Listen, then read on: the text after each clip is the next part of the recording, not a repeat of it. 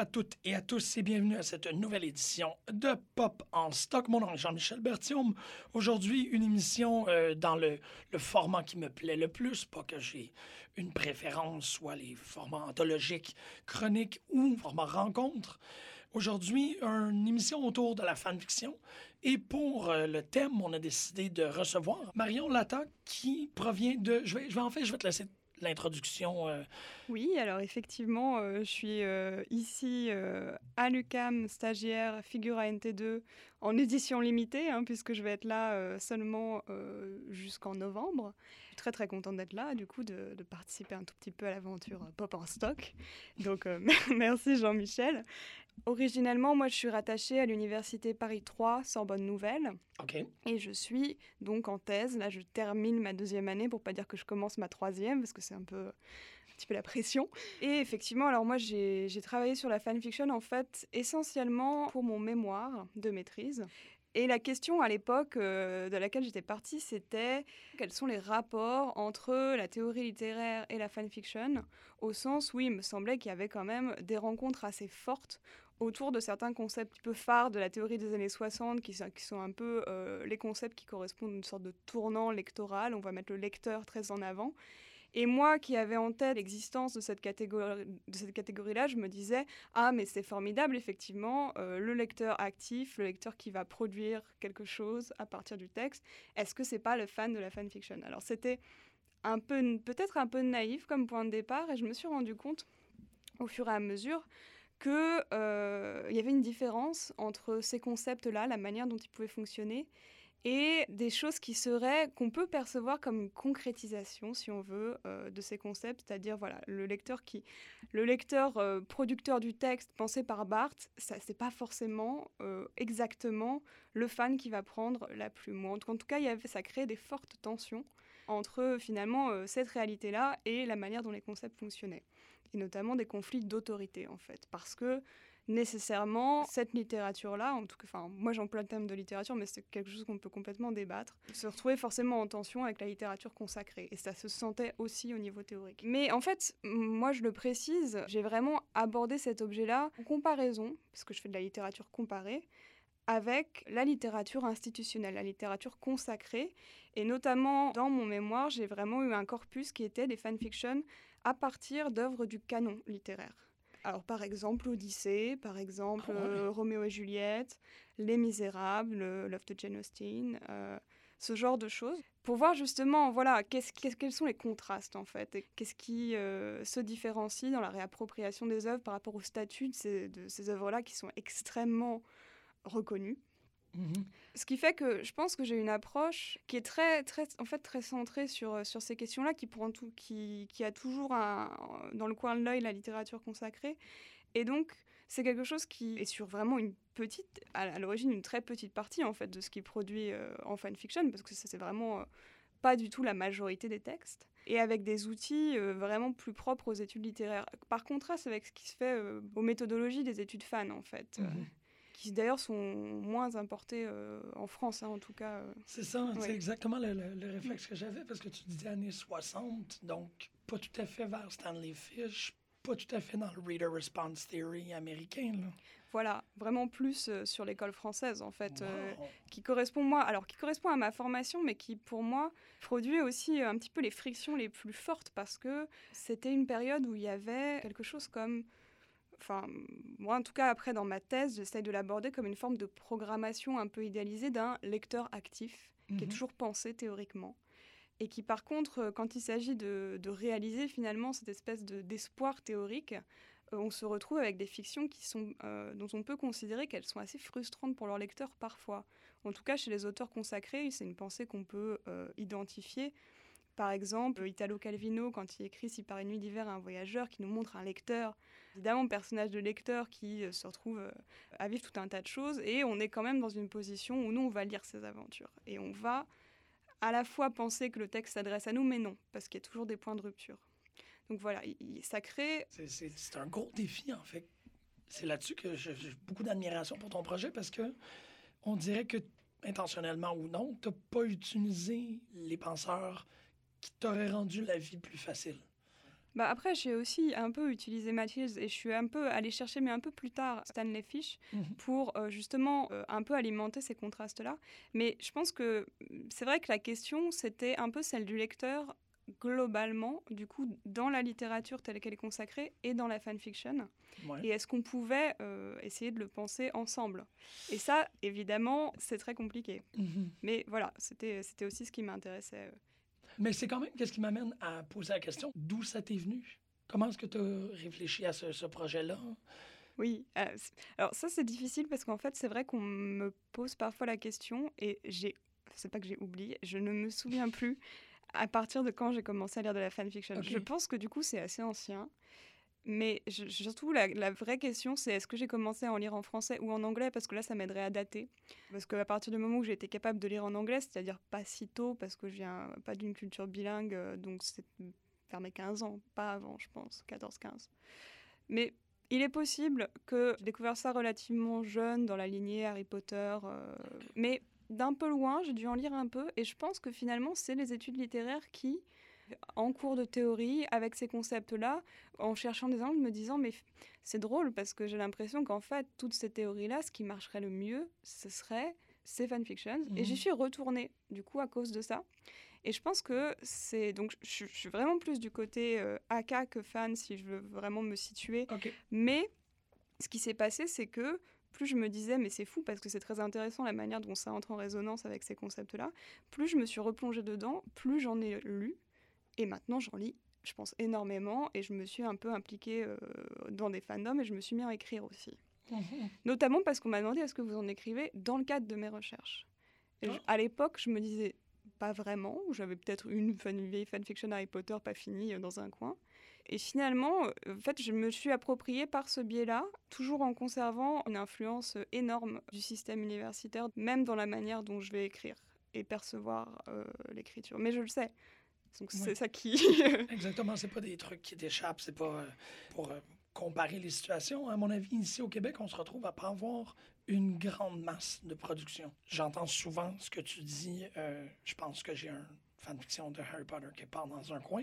Ça, c'est un trop bien connu, mais moi, je mets beaucoup d'efforts, je mets énormément de recherches pour essayer d'en retrouver ici, pour essayer de voir si la proximité aux États-Unis fait en sorte qu'il y a une contamination dans ce genre de pratique-là. Mais toi, provenant de la France, en fait, j'ai aucun bilan de comment ça se passe en France. J'ai aucun euh, son cloche, j'ai aucune idée. Donc, c'est quoi actuellement ou historiquement, est-ce que tu as, une idée de comment c'est arrivé? C'est quoi les sites euh, qu'on utilise pour archiver? Est-ce que c'est les mêmes que, celles qu'on a aux États-Unis ou est-ce qu'il y a des interfaces privées par rapport à des fandoms? À proprement parler français? Est-ce qu'il y a un, des grands mouvements par rapport à des trucs, des productions françaises qui ne sont pas exportées, par exemple? Est-ce qu'on se retrouve à avoir, là c'est un exemple très très euh, large, mais est-ce qu'il y a une production sur les nuls? Est-ce qu'il y a une production sur euh, Ladybug et Chat Noir, par exemple? Est-ce que c'est est-ce qu'il y a de la production sur la France? Alors ça, j'avais avoir un peu de mal à répondre parce que j'avoue que j'ai pas vraiment approché les fandoms par des cases plus nationale ou de frontières. Mmh. Sachant qu'en plus, comme j'étais en comparé, c'était tout à fait admis et avec une démarche théorique de mélanger des textes en français, des textes en anglais. Et du coup, c'est vrai que euh, cette question-là, et en plus du rapport de force entre langues au sein des archives globales, qui est quand même une question énorme, c'est pas quelque chose sur lequel je me suis vraiment penchée, mais j'aimerais bien le faire un jour, plus tard dans mes recherches, parce que euh, ça me paraît effectivement central. Et d'ailleurs, moi-même, j'ai écrit un peu en français, mais j'écris surtout en anglais, en fait. Oh. Alors que, comme je disais, je suis pas bilingue, donc ça me demande un effort et potentiellement il y a des choses qui vont trahir d'ailleurs ce fait-là. En français sur des fandoms anglais? Alors en français sur des fandoms français plutôt. Et, en anglais sur des fandoms anglais. Mais parce que, effectivement, moi, les archives que je connais et celles qui, à ma connaissance, sont quand même assez euh, utilisées en France sont des archives internationales et du coup majoritairement anglophones euh, parce qu'il y a vraiment cet aspect euh, qui sont dominés par des fandoms anglophones. Mhm. Donc fanfiction.net historiquement, Archive of Our Own massivement. Bon, Wattpad, que je connais moins bien. Donc les archives généralistes en fait. Après, je sais qu'il y a eu quand même une archive française d'Harry Potter euh, assez importante dans le passé. Mais sur les fandoms spécifiquement français, le seul point que là je, que je signalerais, parce que ça j'ai vraiment observé ça d'un peu plus près, c'était l'apparition en RPF, donc euh, Real Person, du fandom politique française pendant la campagne présidentielle, euh, voilà, d'il y, y, a deux ans maintenant qui, est un fandom spécifiquement français, effectivement, malgré euh, certains euh, slash avec Justin Trudeau, euh, Emmanuel Macron, si on veut. sur, Pas d'allure. Mais c'est ça, c'est la pratique peut être récupérée partout et à toutes sortes de sources. Donc, est-ce que est-ce que tu en lis beaucoup de la FIC de Macron? Alors j'en ai lu un peu parce que j'étais euh, quand même très intriguée. C'était un objet de discussion vraiment euh, à ce moment-là. C'est même arrivé euh, au grand public par la presse qui s'est fini par se rendre compte que voilà, ça existait. Aux grandes dames de ce fandom-là qui était quand même petit, essentiellement situé sur Tumblr et qui s'est vu découvert. Et ça, ça a été un peu un traumatisme, je crois aussi. J'arrange pas du tout leur affaire là, mais. ouais, mais c'est un lieu commun que les médias finissent toujours par trouver quelque chose qu'ils considèrent comme anormal et bizarroïde et intéressant, puis ils mettent le doigt dedans. Mais j'ose espérer que ça n'a pas tant fait de mal au fandom, puis que ça doit, j'espère que ça continue. Ça continue, mais je pense que c'était très lié justement à cet événement-là qui était le brassage de la campagne politique, mhm. qui est le moment où la machine fictionnelle aussi qui peut y avoir autour de la politique marche le plus fort et qui ensuite s'atténue euh, une fois. Euh, Enfin, sachant que la place qu'on donne au président en France est telle que euh, ça marche essentiellement autour de cette élection-là, plus que d'autres euh, élections. Euh. Donc là-dessus, je trouvais ça très caractéristique. Et, est-ce que tu as d'autres observations?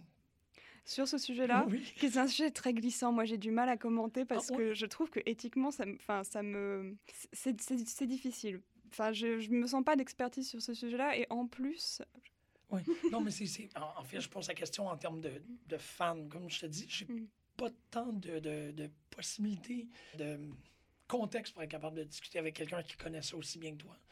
Donc, je me retrouve un peu à vouloir te poser toutes les questions, mais c'est essentiellement ce que je vais faire.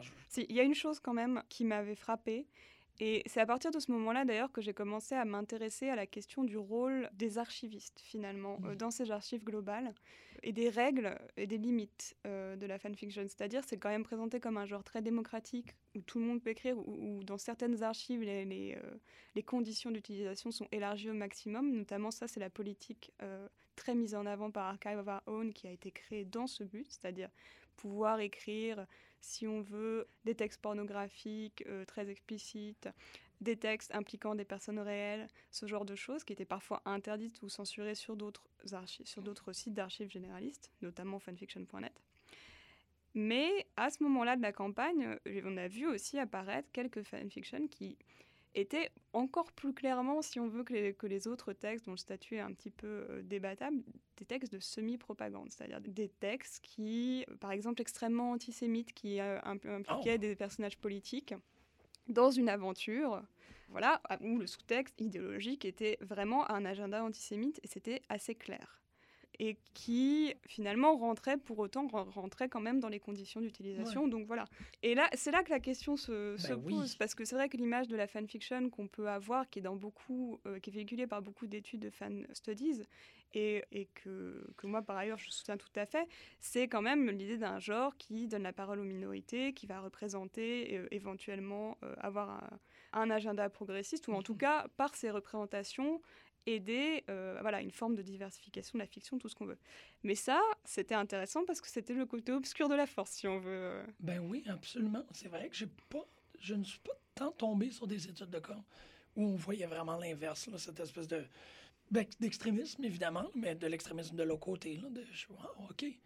Parce que je pense que l'inverse existe et que même dans des, donc, des fandoms plus, euh, disons, à base plus fictionnelle, je pense que ça existe aussi. Forcément, les représentations peuvent être problématiques autant dans une fanfiction que dans la fiction euh, publiée, on va dire.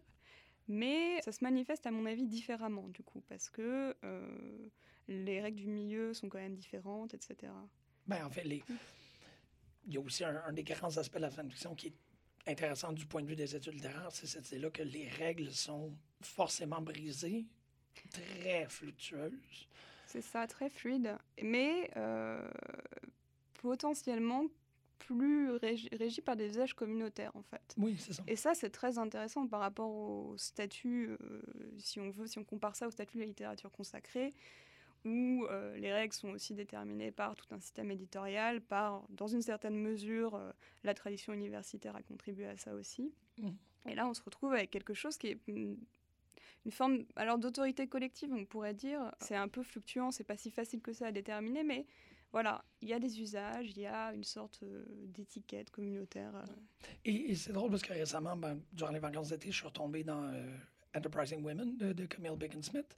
Ça m'a impressionné à quel point est-ce que tout ce dont on parle actuellement, ces idées-là de règles, de, contestation du canon, et ainsi de c'est des points d'honneur dans son livre. Elle est extrêmement à cheval sur ces principes-là, en disant des, euh, il y a des grandes déclarations qui, pour moi, sont absolument fantastiques, comme la fanfiction est un lieu féminin dans lequel on accepte la présence des hommes, tant et aussi longtemps qu'ils comprennent que c'est nous qui font les règles les canons, les, les structures, les autorités, comme tu, comme tu les appelles, ne sont pas là pour correctement illustrer nos situations. Donc, l'avenue de cette pratique-là, la fanfiction, se doit d'avoir une position contestateur. Et que c'est, s'il y a un, ADN dans cette pratique-là, ben là, la contestation et la subversion en font partie en, en haut de page. Ils veulent, et elle, elle, en prenant la voix, parce qu'elle est euh, ethnologue, de formation, elle prend la voix de, ces sujets, mais récupère cette voix-là en disant ça doit être quelque chose qui donne, bon, à la fois la, parole aux femmes, la parole à la subjectivité féminine, mais aussi à une destruction massive de ce, canon autoritaire-là. Cela fait en sorte que je suis extrêmement intéressé et curieux de ton, de ton approche. Tu sais, le fait d'avoir pris tu peux pas avoir plus sacré que Barthes. et hmm. puis de vraiment essayer. C'est effectivement vrai qu'il doit y avoir énormément de friction, mais ces frictions vont juste faire ressortir l'étrange de la fanfiction en disant ben il n'y a, pas grand-chose en théorie classique qui est capable de tenir ça. Est-ce que le fait que les études littéraires classiques n'aient pas l'outillage théorique pour parler de la fanfiction est, à ton avis, une faiblesse de la fanfiction ou une faiblesse des études littéraires? Alors c'est définitivement une faiblesse des études littéraires, mais ça c'est un peu lié à une question des études littéraires aussi, à savoir qu'est-ce que le littéraire? Euh, c'est un petit peu euh, tarte à la crème, mais c'est vrai, c'est-à-dire qu'on est, on, est dans une période, mais ça fait très longtemps, hein, euh, de questionnement de ces frontières-là, tout en intégrant ces objets, parce que moi, finalement, personne ne m'a interdit de parler de ça, au contraire, en intégrant les, objets de la culture populaire, en intégrant aussi des objets de la littérature numérique, qui en tant que tel relève pas de la culture populaire, en tout cas parce qu'on désigne habituellement par littérature numérique ou électronique. Euh, je sais qu'ici on dit, on dit plutôt électronique, numérique, c'est plutôt en France. C'est encore des mots oui, voilà. qui sont utilisés. C'est, euh, mais il y a eu du débat sur ce que recouvrait exactement ces ah termes-là, donc euh, je, je, le signale, je, le signale, la, différence parce que oui, je pense que c'est assez admis que la tradition, en tout cas littérature numérique, ne rentrait pas dans la culture populaire. Donc, mais questionne aussi le champ littéraire. Alors que ces outils-là soient adéquats ou ne soient pas adéquats, justement, je pense que voilà, c'est vraiment un problème des études littéraires, enfin, une question. Et comment est-ce que peut ou non intégrer de nouveaux objets? C'est toujours euh, comme ça que la discipline évolue. Donc, euh, je pense que voilà. Tu fais partie de la première garde d'un re-questionnement. Bah, la première garde, je sais pas, mais disons que c'est vrai que c'est des objets qui souvent, alors en France, ont été surtout étudiés plutôt du côté de la sociologie. Mhm. On sait qu'on leur refile tous les objets dont on veut pas en général, hein, donc c'est très significatif. Et comme je disais, comme les études fans sont assez peu ancrées, mais c'est assez significatif qu'il y ait des études fans qui séparent euh, forcément cet objet-là euh, de la littérature. Mhm. Finalement, pourquoi? Sachant que la, culture enfin, la littérature populaire commence quand même à être intégrée, mais la fanfiction est un petit peu à la traîne.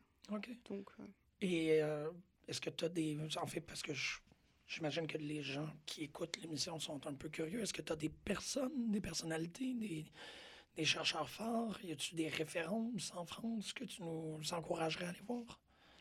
Euh, oui, tout à fait. Il y a, il y a quand même euh, un certain nombre de chercheurs qui travaillent dessus. Alors, notamment, je vais citer euh, Mélanie Bourda, Sébastien François. Il y a aussi Claire Cornillon.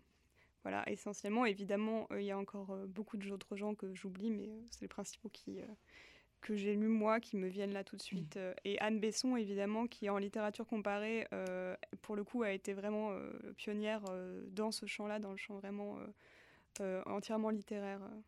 Après, euh, c'est les frontières disciplinaires françaises font que euh, le reste de ces chercheurs va très vite être dans un autre champ. Et ça facilite d'ailleurs pas forcément les échanges, au sens, mais c'est de ma faute, mais moi j'ai mis assez longtemps à pouvoir cartographier justement qui faisait quoi en France mhm. là-dessus. Et même encore maintenant, j'ai aussi vraiment commencé avec les Américains en fait. Mais c'est de longue haleine et moi j'ai pas fini. Hein. Je veux pas là-dessus. Euh, encore une fois, je pense que je, je, suis pas une vraie spécialiste au sens où je fais pas euh, que ça. Non mais non mais il faut que je, c'est important que je me situe parce que je veux pas non plus euh, très bien. Moi je maintiens que j'ai quand même un angle assez assez précis sur la question qui du coup laisse de côté énormément de choses en fait et que c'est bien de le préciser parce que justement c'est pris dans cette relation avec euh, la littérature consacrée. Oui. Ce qui est restreint. Parce que en plus là ça veut dire que je ne mentionne pas tout ce qui est euh, fanfiction euh, de tous les autres formes médiatiques.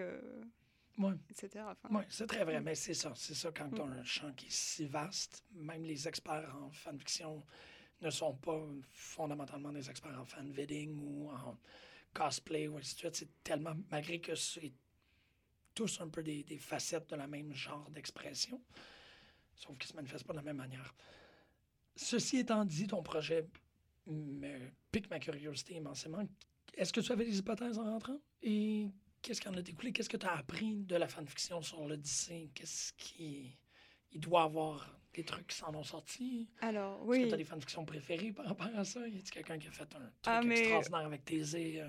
Oui, je pense que je ferai une ou deux recommandations euh, si les gens sont curieux, parce que c'est toujours agréable à faire. Et puis, euh, sur ce, ce corpus-là, il n'est pas forcément, c'est pas forcément le plus connu ou celui vers lequel on va le plus naturellement. Donc, ouais. Alors, il y a une chose qui m'intéresse, mais qui est une, une, conclusion qui, je pense, tient vraiment à la nature de mes outils, c'est que ces textes-là, et là, je pense que ça peut s'appliquer à la fanfiction en général. Ça se rapproche finalement euh, d'assez près de d'autres formes de textualité, mais qui sont très anciennes.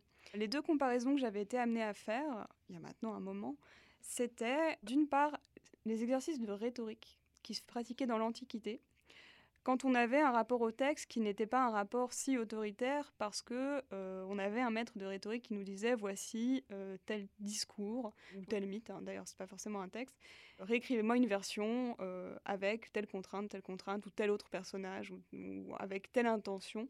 Et donc on réécrivait énormément. Et c'est comme ça qu'on écrivait, mmh essentiellement par imitation.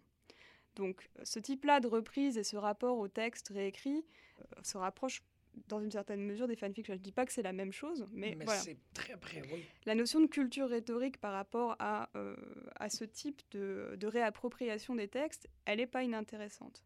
La deuxième chose, c'était un mode de circulation des textes qui se rapprocherait des modes de circulation euh, médiévaux. Ah. C'est-à-dire, euh, donc avant évidemment l'imprimerie, quand on a des versions concurrentes d'un même texte, parce qu'on a plusieurs manuscrits, parce qu'on a des manuscrits qui vont être copiés différemment, des manuscrits en plusieurs langues, et aussi euh, l'influence des versions orales qui vont voyager et qui modifient finalement, euh, par exemple, comment s'est constituée la légende arthurienne, mais on a voilà, des va-et-vient déjà entre la France et l'Angleterre sur plusieurs versions, des choses concurrentes, des choses qui se rajoutent, etc. Et ça, finalement, cette coexistence des versions avec des petites modifications, avec euh, ce que les médiévistes appellent parfois la variance, ça, ça, se rapproche aussi, à mon sens, de, voilà, de ce qui peut se passer euh, dans l'écriture massive des fanfictions. C'est-à-dire que par le nombre, on va, on va modifier, on va déformer, et certaines choses deviennent traditionnelles. Hein. ce qu'on appelle le fanon, modifications fan, qui sont adoptées, reprises collectivement, qui finissent par devenir une sorte de tradition bis mmh d'écriture. Donc voilà. Ça, c'est pour le petit rapport à l'histoire littéraire, mais avec des gros guillemets, parce que finalement, ces périodes-là sont des périodes, en général, on dit, on ne parle pas de littérature, ou faut un autre mot.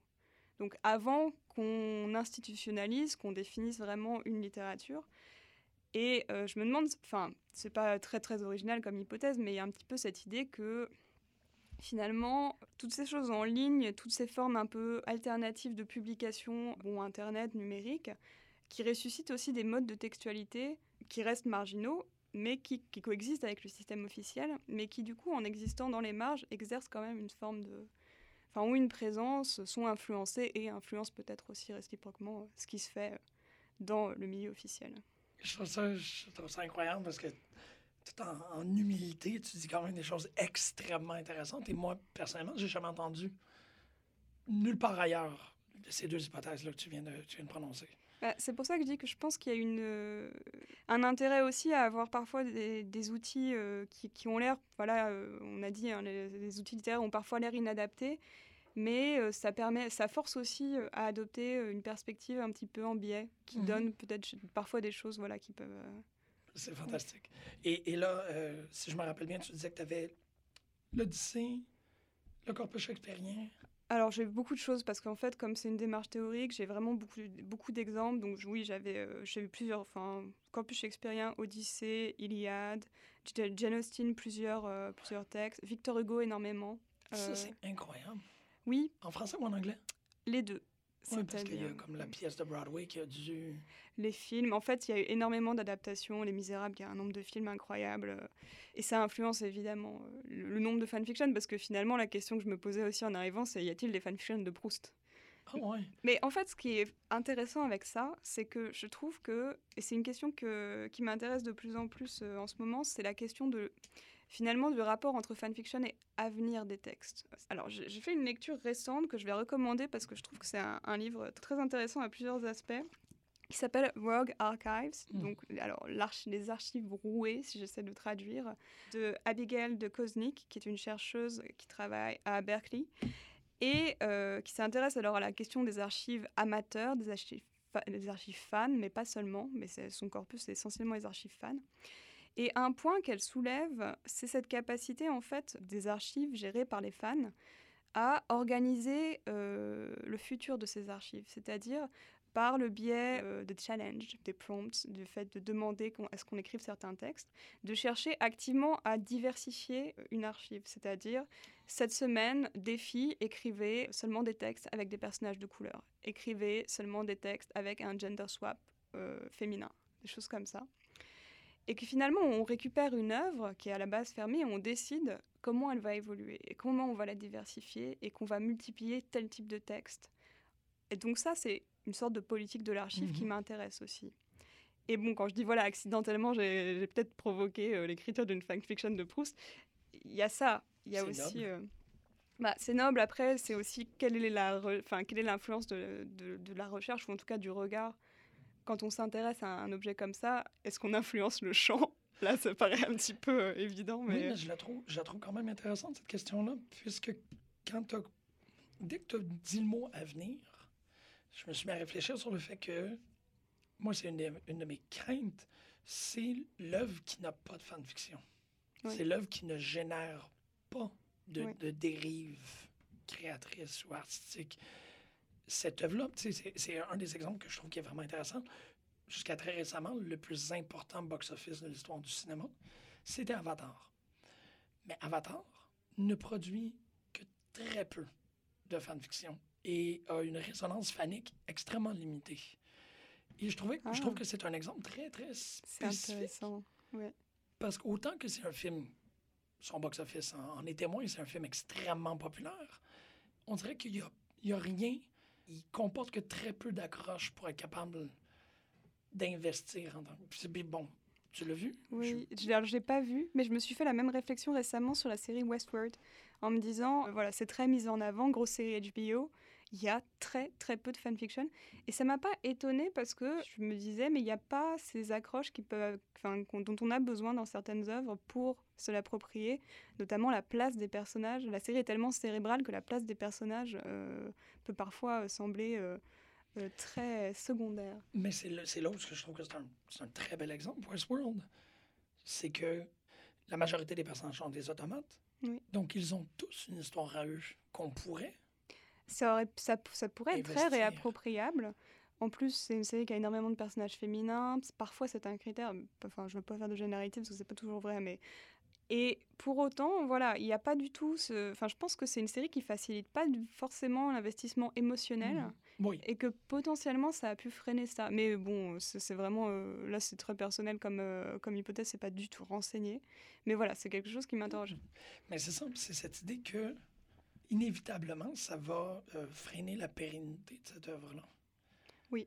Enfin, je dis oui, mais. Euh, ah, ben, à mon avis, en fait. Si, sur, l'avenir. Non, mais je, suis d'accord. Et je pense que c'est. Enfin, c'est pas que ça pourrait être un nouveau critère de valeur. Je sais qu'on n'a pas forcément besoin de nouveaux critères de valeur. Mais la capacité d'une œuvre à être réappropriée. Moi je, enfin, moi, je sais que quand j'aime quelque chose, j'ai quand même envie de. En général, au bout d'un moment, d'en faire quelque chose. Que mmh. ce soit un commentaire, parce que voilà, ça, c'est mes réflexes un peu plus universitaires, ou une transformation maintenant aussi. Enfin, qu'est-ce que c'est une œuvre qu'on ne peut pas se réapproprier Ou que le, le, le fandom en général boude. Ou que le fandom On voit qu'il n'y a pas vraiment d'intérêt. Est-ce que ça, sur le long, est-ce qu'on on va se retrouver à perdre cette œuvre-là plus rapidement, comme Pride and Prejudice and Zombies alors je sais plus exactement la date parce que je crois que, en fait, je crois que Jane Austen a toujours suscité euh, énormément de fanfiction. Pour le coup, les questions nationales, euh, j'ai une étude de cas que j'ai jamais faite, euh, que je devais faire sur Jane Austen et Victor Hugo, parce que mhm. c'est quand même des auteurs qui sont centraux dans les identités, construction des identités nationales du Royaume-Uni, de la France et qui, du, qui ont connu énormément d'adaptations et qui de ce même coup se retrouvent intégrés dans des gros fandoms, en tout cas des des fandoms moyens mais assez gros pour la littérature, qui n'est pas non plus le premier objet en fait réinvesti par la fanfiction. Et en même temps, la manière dont la fanfiction se le réapproprie est très différente, je pense, dans une certaine mesure, parce que le canevas peut être parfois complètement éliminé. Hein. Moi, j'ai fait des exemples Les Misérables dans l'espace, Les Misérables tiennent un café, voilà, ça c'est les classiques. Euh, euh, donc là, on sort complètement de ces critères-là, qui sont plutôt les critères de réécriture, mais dans des réécritures publiées par des auteurs, etc., qui reprennent, et même, même la question du style, en fait, qui est un peu centrale pour ces auteurs-là. On parle du style de Jane Austen, on parle du style de Victor Hugo. Soudainement, se retrouver à lire Victor Hugo, Les Misérables dans l'espace, en anglais, les personnages ont tous changé de genre, il reste en fait que les prénoms voilà, ça c'est des choses qui me, que j'ai essayé d'approcher aussi en me disant qu'est-ce qui reste, comment on reconnaît une œuvre au bout d'un moment réécrite, quel est l'élément minimal, euh, mmh. ce genre de choses. Enfin, ouais, le, qu'est-ce que Camille Bacon-Smith appelle le micro-reading, c'est quoi le dernier élément qui fait qu'il y a une, synthèse de l'œuvre? Ouais, voilà. Ces éléments-là sont de règle générale, plus souvent qu'autrement, seulement reconnaissables par les grands érudits des œuvres c'est pas en ayant une connaissance superficielle des Misérables que tu es capable de retrouver l'élément propre aux Misérables que qui, est récupéré en fanfiction au-delà des prénoms. Mais je pense que hmm. je pense quand même que les personnages sont un peu l'élément qui font tenir parce que sinon toute l'intrigue, tous les je veux dire le fait même que les univers alternatifs soient, soient quelque chose qui soit très investi, signale que finalement c'est pas l'intrigue, c'est pas l'époque, c'est pas forcément la structure narrative parce qu'on peut récupérer des codes d'autres genres. Ah mais ça reste ces personnages-là. Si on n'a plus les personnages, on peut plus tellement savoir que ça que c'est. Oui, non mais pour prendre vraiment un exemple qui va être plus clair par rapport à ça, c'est comme tu peux pas euh, nommer un personnage Iago sans qu'il y ait traîtrise. Oui. C'est plutôt ça, c'est d'avoir Jean Valjean va toujours être anti-autorité. Oui, les caractéristiques minimales des personnages. Si tu prends Tu peux les rebaptiser, mais il faut que la personnalité demeure. Oui, c'est un rapport au personnage qui est d'ailleurs très très différent de ce qui euh, a été traditionnellement euh, enseigné dans les études littéraires. Enfin, moi, j'ai des, des, étudiants, euh, on leur dit toujours attention, ce sont des personnages de papier, vous pouvez pas les traiter comme des personnes réelles, etc. Donc, euh, ouais, moi, genre, Et là, la fanfiction petite... fait... voilà, moi, j'ai une petite dichotomie hein, par rapport à ça. Euh, mais je fais aussi des ateliers de fanfiction avec mes étudiants, donc oh, j'essaie de compenser. Oui. Et euh, d'ailleurs, dans mes recommandations, je, recommanderais une fanfiction d'un de mes étudiants qui, qui, qui l'année dernière. donc voilà, en général, ce que je demande, c'est alors, je les encadre, c'est des consignes assez strictes, c'est ça qui, rend l'expérience pas forcément complètement authentique parce que ce ne sont pas des fans euh, spontanés. Hein. Je leur demande plutôt d'avoir une pratique oppositionnelle, c'est-à-dire de prendre une œuvre qu'ils voudraient corriger. Ce qui n'est pas toujours, euh, d'ailleurs pas forcément la perspective majoritaire des fans, ou en tout cas pas consciemment. Parce qu'il y a toujours cette relation ambiguë de on aime tellement cette œuvre, on a envie d'en faire plus, et en même temps, il manque telle catégorie de personnages dedans qui n'est pas assez représentée. En même temps, il se passe pas ça alors qu'on aimerait qu'il se passe ça. Donc voilà. Mais il y a Jenkins qui fait beaucoup de millage sur cette idée-là récemment. Mm. Il est continuellement en train de parler de la fanfiction répare les violences qui sont faites à la fiction et qui sont faites dans la société aussi. Ouais, enfin moi je, ouais, c'est quelque chose auquel il faut encore que je réfléchisse parce que c'est compliqué euh, à déterminer. Mais toujours est-il que voilà, mes étudiants, euh, en général, j'essaie de les encourager à prendre des choses un petit peu. On se retrouve avec un peu de canonique parfois parce que euh, il faut que tout le monde connaisse, ce qui est toujours la question en fait, ce qui est un peu un problème. Mais bon, j'ai eu du Harry Potter, tout le monde connaissait, c'est parfait. J'ai notamment un qui m'a écrit un, un rap sur la Bible à partir de reprenant le personnage de Jésus en en faisant personnage de gangster rappeur qui est très. Donc j'ai un excellent rap euh, de fanfiction de la Bible, parce que oui, il y a des fanfictions de la Bible aussi. Euh. Écrite ou enregistrée alors les deux, moi en l'occurrence, ce que je, je parle de rap de la Bible, est-ce qu'il l'a fait? Alors il l'a performé. Ensuite, il y a aussi une vidéo. Ah, ça je suis, ça, je suis content de l'entendre. Et donc voilà, j'étais très heureuse. En plus, donc multimédia parfait. Euh, mais ouais, voilà, je signale qu'il existe un fandom de la Bible euh, qui peut être assez amusant. Euh, dans le genre désacralisation des textes, ça se pose là. tu poses une excellente question, ou du moins ça permet une excellente question. Est-ce que l'Église est un fandom de la Bible? Alors, j'ai travaillé, non mais ah j'ai travaillé avec des gens qui sont spécialistes des apocryphes bibliques, mmh c'est-à-dire des textes qui sont hors du canon euh, biblique, mais qui sont quand même finalement autour, alors pas reconnus euh, par l'Église comme inspirés ou euh, quoi que ce soit, mais parfois conseillés pour l'édification. Ça, ça dépend, enfin c'est quelque chose qui a, qui a, évolué avec le temps mais qui se retrouvaient, bah, on se retrouvait avec des questions communes parfois, c'est-à-dire sont des textes qui existent en marge d'un canon, qui mhm. reprennent les personnages de ce canon, parce qu'on a par exemple des, évangiles, donc vie de Jésus, mais qui, sont, qui ne sont pas euh, considérés comme canoniques, donc des évangiles supplémentaires, si on a l'enfance de Jésus, par exemple, l'évangile de Thomas, je crois. Je ne suis pas spécialiste, mais... Donc on se disait, est-ce que ce sont des fanfictions, en fait euh, Ou est-ce que simplement euh, ce sont des textes qui sont nés dans d'autres communautés, considérées comme à l'époque comme voilà hérétiques, et qui maintenant sont un peu réintégrés ou pas mhm. Donc il y a, voilà, il y a du brassage autour de ce, genre d'enjeu. Euh, OK, donc là, il y a le rap de Jésus. En fait, je, ça m'échappait totalement que tu, donnais des cours de création, j'imagine? Alors, je donne pas, c'est pas officiellement des cours de création, mais je donne des cours de théorie littéraire euh, où on essaye de réfléchir, c'est des premières années en général. En gros, qu'est-ce qu'un lecteur, qu'est-ce qu'un auteur?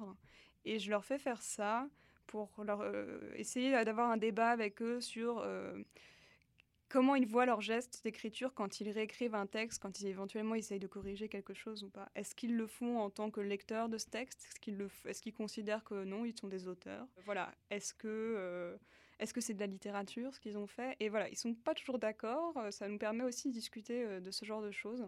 Mm-hmm. Et ça peut être intéressant pour les, les aider ou les guider ou je sais pas leur permettre à eux de se forger une opinion là-dessus en fait. Ce qui est un peu essentiel en théorie parce que un peu choisir son camp parfois aussi. Euh. Et est-ce que tu penses que ça va avoir une incidence sur leur façon de réfléchir au corpus littéraire que d'avoir été en première année introduit à cette idée de rien n'est sacré, rien n'est figé? Bah, je sais pas, j'espère. Enfin, disons qu'en tout cas, euh, les retours que j'ai pu avoir euh, sont, vont parfois dans ce sens-là. Mmh. Parfois, ils peuvent aussi être assez résistants parce que finalement, ils viennent en littérature pour faire de la littérature canonique, pour mmh certains vraiment et ont du coup un rapport euh, assez traditionnel euh, parfois. Mais bon, euh, on peut pas. Déjà, c'est leur droit d'une part. Ah, absolument. Et puis d'autre part, on peut toujours évoluer. Enfin, moi, je pense qu'il y a dix ans, je sais pas exactement comment je me situais, mais c'est des, des, choses qui. La fanfiction, ça, ça, je pense, ça a changé mon rapport au texte. à force d'en fréquenter, c'est certain, à tous les textes, aux textes canoniques absolument. Et maintenant, quand je, je lis, si j'ai Les Misérables, bien sûr que je vais, je vais chercher la fanfiction en fait. Euh. Avec mes amis maintenant, euh, dans toutes les conversations, on a un petit euh, gimmick, imagine the fanfiction. À chaque fois que qu'une situation se présente, y compris dans la vie réelle. Parfois, on les écrit vraiment, mais... C'est quoi tes fandoms de préférence? Est-ce que tu écris dessus? Est-ce que il y a des propriétés intellectuelles que tu veux pas aborder? Est-ce qu'il y a des trucs que toi, tu aimes faire? Est-ce que tu es une grande fan de gender swapping? Est-ce que Est-ce qu'il y a une différence entre qu'est-ce que tu aimes écrire? Je, te lance plein de questions parce que je veux tout savoir à propos de toi, là, mais comme euh, est-ce qu'il y a des grandes différences entre qu'est-ce que tu écris et qu'est-ce que tu lis? Ah oui. Alors ça, j'en ai jamais vraiment parlé parce que c'est un, un peu délicat. Je pense que je sais pas exactement comment en parler non plus. Mais comme je disais, moi, l'identité de fan, je, pense que je n'ai que euh, marginalement en fait. Et mes seuls, mon, mon seul vrai fandom actuellement, c'est vraiment Twin Peaks, pour lequel là j'ai quand même écrit un certain nombre de choses. J'ai des choses en cours. Et en plus, je viens surtout, et c'est là que je mets un peu ma frontière, de participer à un échange de fanfiction. Mmh. C'était euh, ma première expérience dans ce, ce, type et que je trouve très intéressante, à savoir, le principe c'est qu'on réunit un certain nombre euh, de gens qui sont intéressés et chacun fait une espèce de liste de souhaits, de qu'est-ce qu'il veut recevoir comme texte ou comme, comme art, avec des exemples finalement, des, des, des, bouts d'histoire ou des personnages qu'on a envie de voir. Et on reçoit en retour la liste de quelqu'un, et voilà, il faut écrire pour cette personne, un peu selon ses souhaits, et ensuite c'est partagé plus globalement.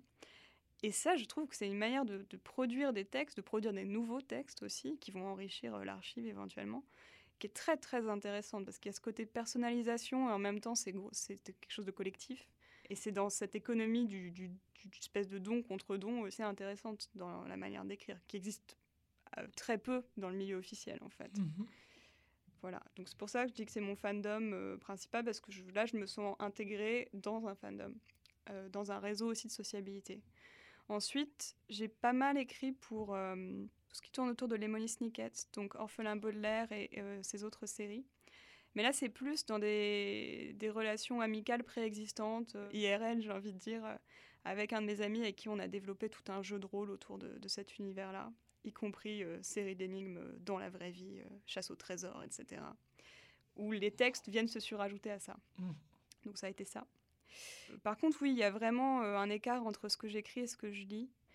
Parce que je me rends compte que je suis très, comme je disais, je suis assez marquée par les critères académiques, mais dans l'écriture. C'est-à-dire mon rapport à ce que j'écris, j'ai l'impression parfois de l'aborder avec des, des, choses où je me dis, ah, ça, ça va être intéressant, et ça finit par être ce que l'université appellerait un peu expérimental, qui va moins peut-être moins plaire ou qui va moins marcher parce que euh, c'est pas les mêmes critères finalement. Euh.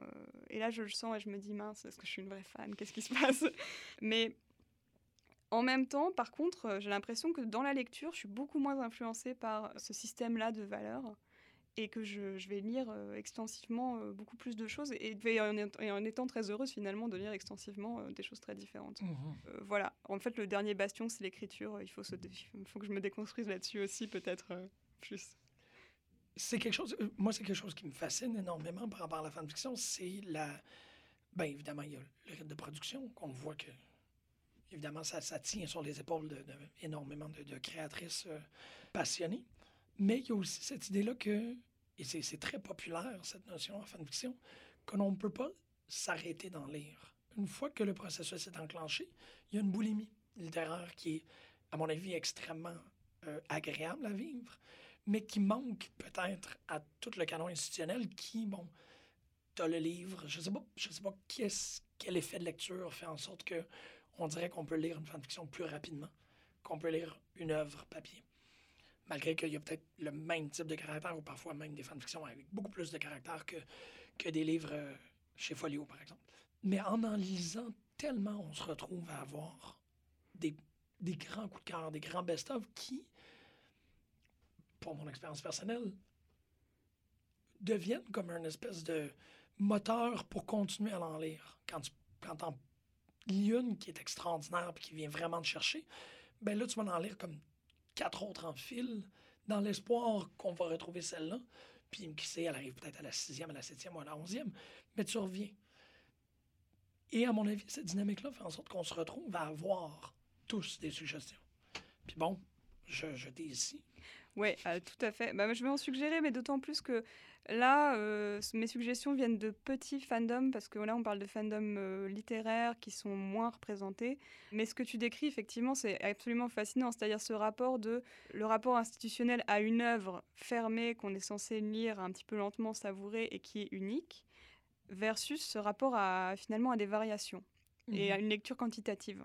Finalement, Mansfield Park, ou qui résume l'intrigue de Mansfield Park, en changeant la couleur de peau de l'héroïne, mais en ne le signalant pas. C'est-à-dire que Euh, le principe de Mansfield Park, c'est qu'on a Fanny qui euh, vient d'une famille pauvre et qui est recueillie par son oncle et sa tante qui ont beaucoup d'argent et qui euh, vont la traiter avec beaucoup de condescendance parce qu'elle vient d'un milieu plus modeste. Mais dans ce contexte-là, Fanny est métisse, on s'en rend compte à la fin du texte, et ça jette une lumière tout à fait nouvelle sur le traitement qu'elle subit.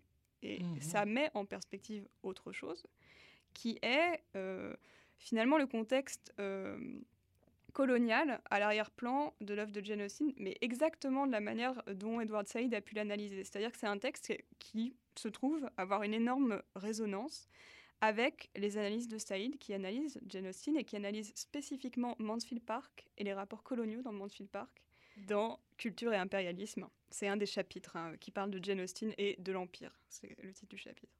Donc voilà, euh, c'est très frappant par les, relations théoriques, évidemment, moi ça m'avait interpellé, mais en plus c'est un très beau texte et euh, c'est un usage très intéressant en fait euh, du, je sais pas comment on, appelle ça d'ailleurs, est-ce que c'est un color swap, quand on change la couleur de peau. Deuxième recommandation, c'est une fanfiction d'Alice au Pays des Merveilles qui s'appelle The Red Country, donc le pays rouge, de Gibralis toujours sur Archive of Our Own, qui est un petit peu mon archive préférée, hein, je, l'avoue. Pour des raisons diverses euh, d'architecture et puis surtout d'idéologie, euh, c'est l'archive euh, gérée par des fans qui est un petit peu la seule dans son genre. Et ça lui donne des caractéristiques assez différentes une maniabilité aussi assez appréciable. alors ça, c'est une très longue et très très belle fanfiction d'Alice au Pays des Merveilles qui développe euh, une romance entre des personnages qui correspondront ou qui correspondraient à la Reine Blanche et à la Reine Rouge. Euh, donc c'est du femme slash, enfin avec une grosse intrigue euh, par ailleurs. Et c'est très intéressant parce que c'est aussi un texte qui permet d'approcher la réappropriation d'un univers fictionnel par ces personnages féminins. C'est-à-dire que dans ce texte, ce sont ces deux jeunes filles qui deviendront la Reine Rouge et la Reine Blanche qui créent ou qui finalement s'approprie le pays des merveilles. Et on croise euh, Lewis Carroll en insert dans cette histoire, mais qui finalement euh, est une espèce de témoin, qui peut-être va avoir vent de cette histoire, qui peut-être va la voler, on ne sait pas trop. Et euh, voilà, ça pose un peu des questions sur le statut de l'auteur dans la fanfiction, de l'auteur original, de la figure d'auteur consacrée. Mmh. Donc je l'aime beaucoup pour plein de raisons, parce que voilà, encore une fois, très beau texte, très émouvant excellente caractérisation. Et puis, il y a ces questions-là euh, qui, moi, m'intéressent aussi. Mhm. Et puis, petite dernière, je suis Crisis, du coup, je suis Crisis, qui est le fameux rap de la, sur la Bible par euh, un de mes anciens étudiants, euh, qui d'ailleurs était en échange Erasmus à Paris, donc qui venait d'Espagne. Mais je, je pense qu'il est bilingue, ou en tout cas, c'est incroyable en français, son rap marche du tonnerre. Et donc, euh, écrit par le pseudonyme euh, Jésus euh, Crisis, du coup, mm. qui reprend à la fois des thèmes traditionnels du rap et qui les mélange à un contexte biblique. C'est très drôle, c'est très bien écrit. Voilà, enjoy. Wow, c'est incroyable. Merci énormément. Vraiment, merci beaucoup pour ta présence, Marion. C'était vraiment, vraiment intéressant de parler. Merci beaucoup. Puis on va, évidemment, parce qu'on va écouter tes suggestions, on va finir en écoutant Crisis parce que faut, propager cette bonne nouvelle. Ma mère ne voulait pas de moi, elle s'est fait violer. Je sais pas qui est mon père, il s'est envolé. Salam à Jérusalem, Jérusalem, salam à Jérusalem. J'étais gosse en 2008, j'étais la crise. Et maintenant je suis master of ceremonies. Je me demande where is the love, mieux que Black Eyed Peas. C'est pour ça que tout le monde m'adore. Bless Jesus Crisis. Bless me, bless me, bless Jesus Crisis. Bless me, bless me, bless Jesus Crisis. Comme tout le monde devient stérile dans ce monde de vieux. Dès que ma mère était enceinte, on m'a pris pour Dieu. Un gamin sans in vitro, c'est miraculeux. Quand tout le monde passe la journée à fumer de la bœuf. Oh my god, oh my god.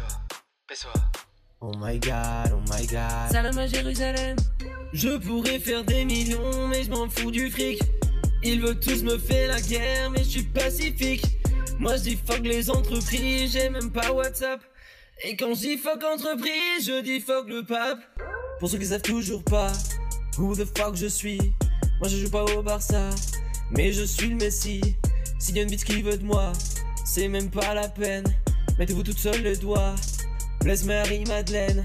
Moi je dis all you need is love. Je suis comme John Lennon. Et je dis comme Bob Marley. Bye bye Babylon. Tout le monde veut être dans ma bande, mais j'en veux pas d'autres. Dans ma clique, on est que 13. Bless mes 12 apôtres. Bless me, bless me, bless Jesus Christ. Bless me, bless me, bless Jesus Christ. À mes fêtes, j'invite tout le monde pour les faire rêver.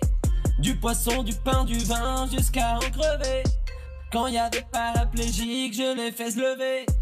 Et je vous jure que samedi dernier, y avait même y avait.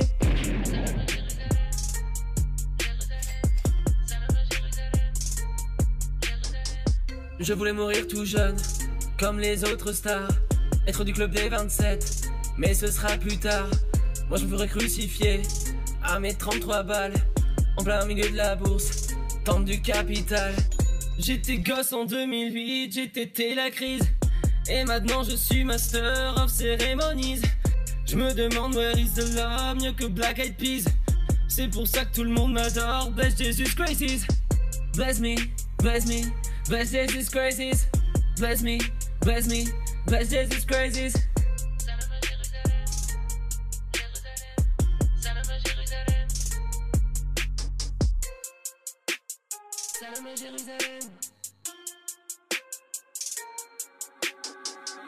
Promettait le paradis, on le refuserait. Parce que nous, on veut le prendre.